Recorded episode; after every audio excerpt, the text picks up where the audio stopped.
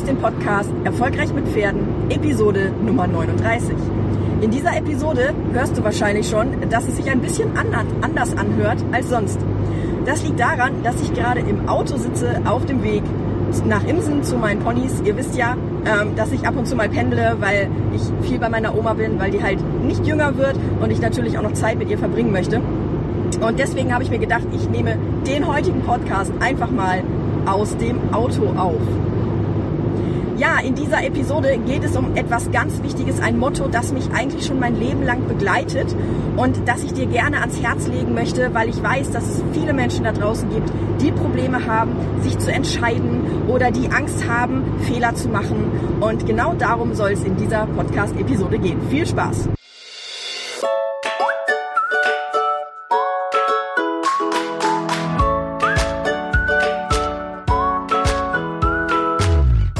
Herzlich willkommen zu Erfolgreich mit Pferden. Ich bin Marina Lange und ich helfe Menschen, eine solide und vertrauensvolle Partnerschaft mit ihrem Pferd aufzubauen und Ängste und Unsicherheiten sicher und nachhaltig zu überwinden.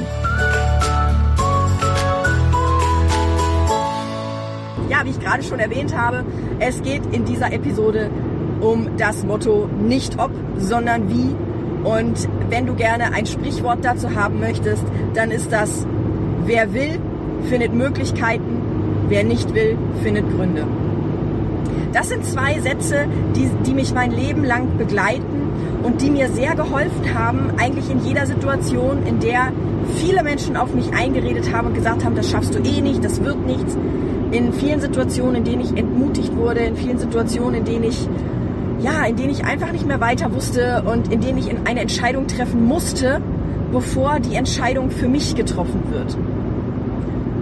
Ich weiß nicht, ob du das kennst, aber wenn man zu lange mit Entscheidungen wartet, dann sorgt das Leben dafür, dass eine Entscheidung getroffen wird. Und in dem Moment, wo du wartest, dass eine Entscheidung für dich getroffen wird, ähm, geht sie nicht immer so aus, wie du sie gerne hättest. Und deswegen bin ich ein Freund davon, Entscheidungen zu treffen, schnelle Entscheidungen zu treffen, wohl überlegte Entscheidungen zu treffen, aber nicht die ganze Situation immer zu durchdenken bis in den letzten Zipfel, weil ich genau weiß, dass mein Perfektionismus dann wieder ja ähm, die Macht übernimmt und ähm, dass dann die Zweifel wieder größer werden, ob das denn auch alles klappen wird und so weiter. Das heißt, mein Motto nicht ob, sondern wie ist das Erste, was ich mich frage, wenn ich merke, dass mein Herz irgendwie einen Wunsch äußert oder wenn ich merke, dass es in meinem Leben nicht so läuft, wie ich es gerne möchte und wenn ich gerne etwas verändern will. Das Motto, wer will, findet Möglichkeiten, wer nicht will, findet Gründe. Ähm, das habe ich ganz, ganz oft, wenn ich mit Menschen spreche, die dann in die Opferhaltung rutschen und die mir dann erzählen, warum sie etwas nicht tun können. Und ich kenne diese Opferhaltung auch. Also ich kenne das auch, immer zu sagen, das geht nicht, weil, geht nicht, weil, geht nicht, weil. Aber ich bin davon überzeugt, dass wenn du in dein Herz hineinhörst, dass du dann weißt, was die richtige Entscheidung ist. Und in dem Moment, wo du in dein Herz hineinhörst, dann kommen keine Argumente mehr, geht nicht, weil, sondern dann kommt eine klare Aussage, entweder ich will oder ich will nicht. Und in dem Moment, wo dein Herz sagt, ich will, in dem Moment kommt die Frage nicht mehr ob, sondern wie. Das heißt, fragst dein Herz, wenn du in einer bestimmten Situation bist und du etwas Bestimmtes machen möchtest oder du etwas Bestimmtes verändern möchtest, du fragst dein Herz, fühlt sich das, was ich mir in meinen Gedanken vorstelle, fühlt sich das richtig an in meiner Vorstellung oder fühlt sich das nicht richtig an?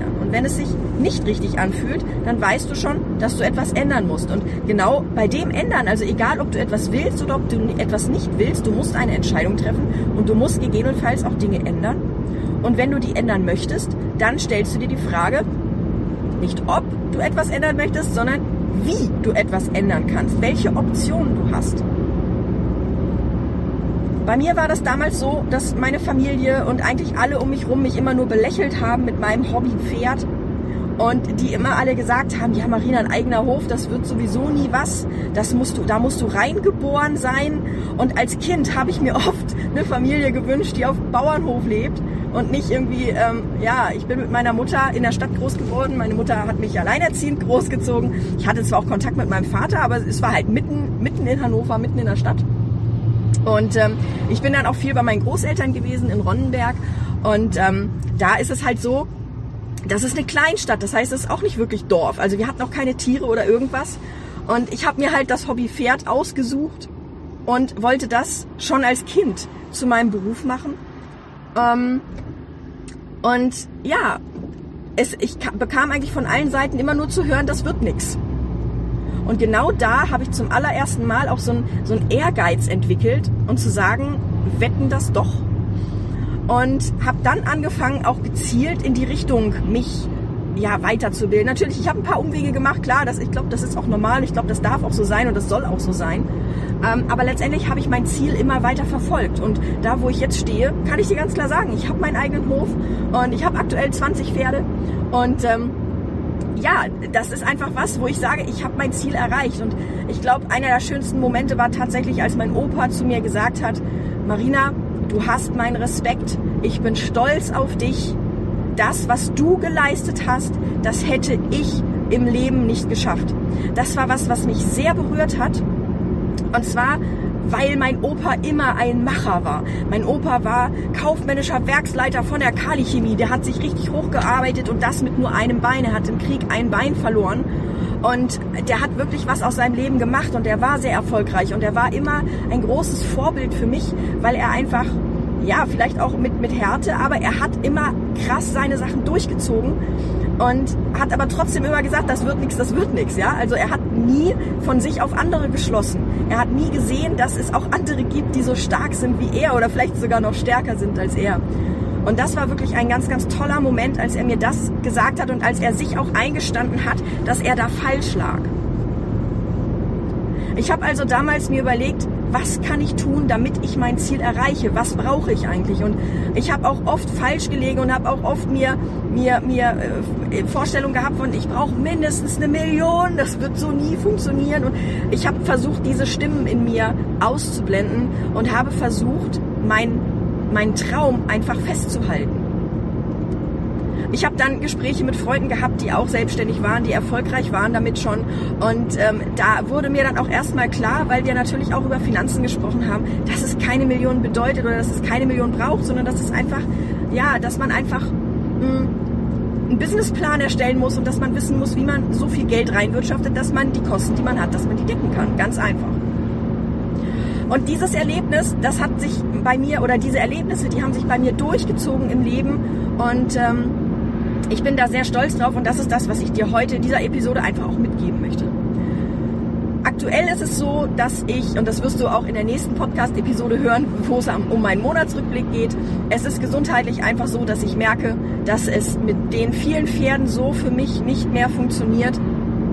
Und ich habe für mich auch eine Sache festgestellt, die ich in meinem Herzen lange hin und her bewegt habe. Ich merke einfach, dass ich nicht so viele Pferde haben möchte und gleichzeitig von anderen Menschen abhängig sein möchte, ähm, die dann diese Pferde versorgen, was eigentlich meine sind und wo es eigentlich meine Verantwortung ist. Es ist so, dass ich die Pferde komplett alleine versorge mittlerweile, weil ich einfach die Entscheidung getroffen habe, dass es alleine für mich sich einfach besser anfühlt und ich versorge 20 Pferde alleine, ich äpple 20 Pferde ab, ich füttere 20 Pferde und so weiter. Und es funktioniert auch, ja, trotz gesundheitlicher Situation, aber ich merke einfach, dass es für mich so nicht funktioniert. Und das heißt, ich werde definitiv auch weiter Pferde reduzieren weil es einfach so nicht funktioniert. Ich habe ja noch ein paar Jungpferde, ähm, die natürlich auch sowieso einen neuen Besitzer suchen.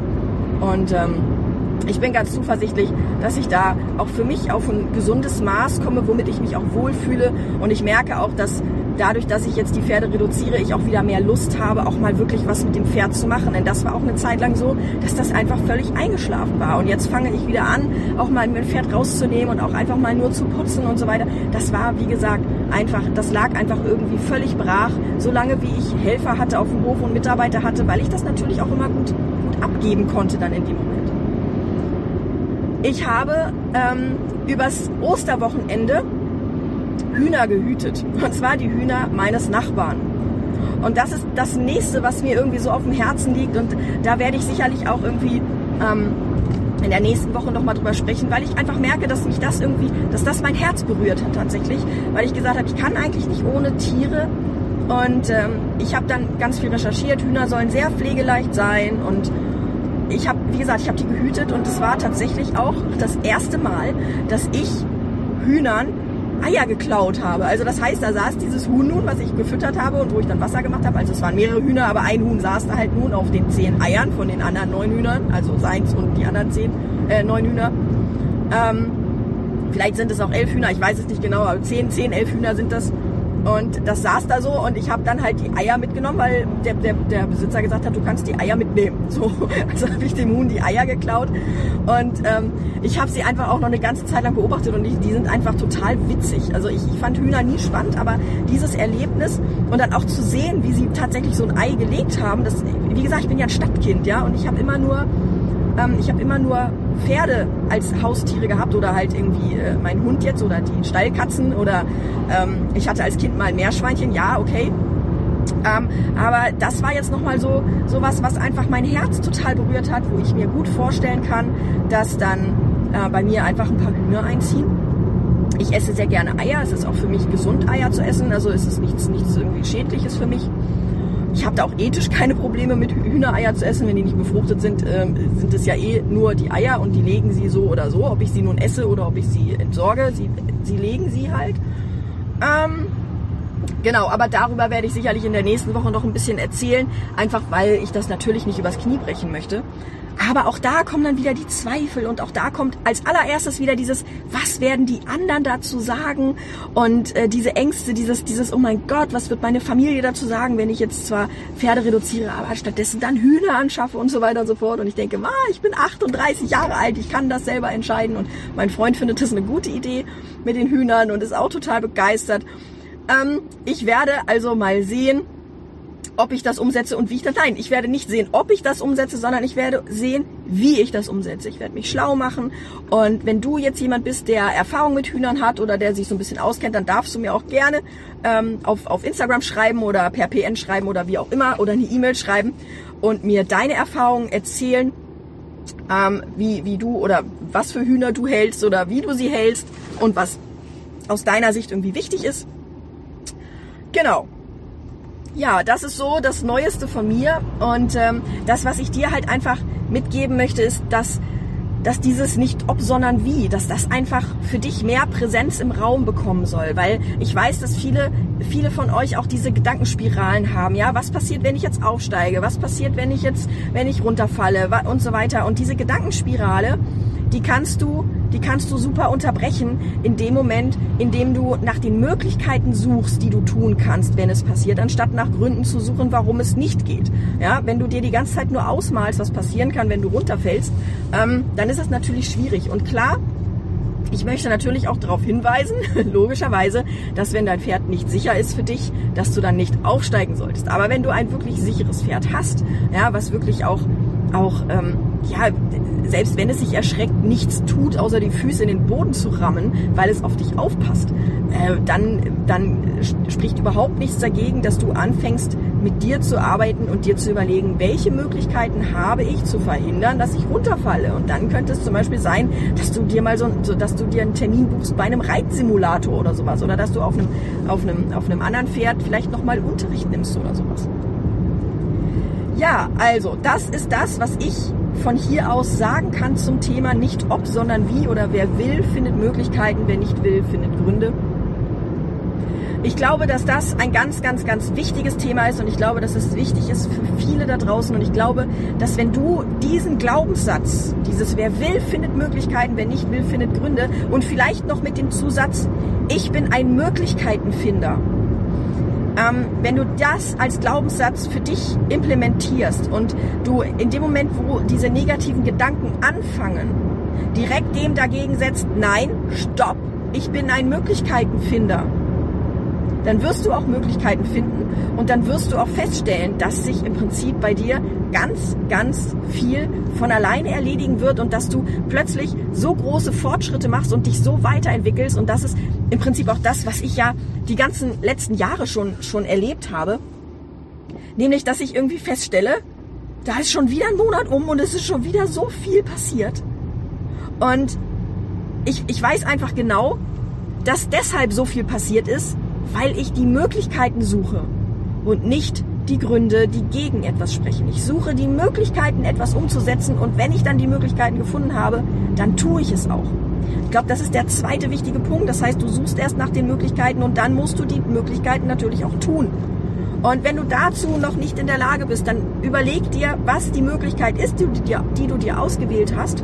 Und dann überleg dir, was ist der erste kleine Schritt, den du gehen musst, damit deine Möglichkeit etwas näher rückt. Es muss ja nicht gleich die Möglichkeit selbst sein, sondern es kann ja auch erst sein, dass du die Basis, die, die, das Fundament brauchst, um die Möglichkeit zu schaffen.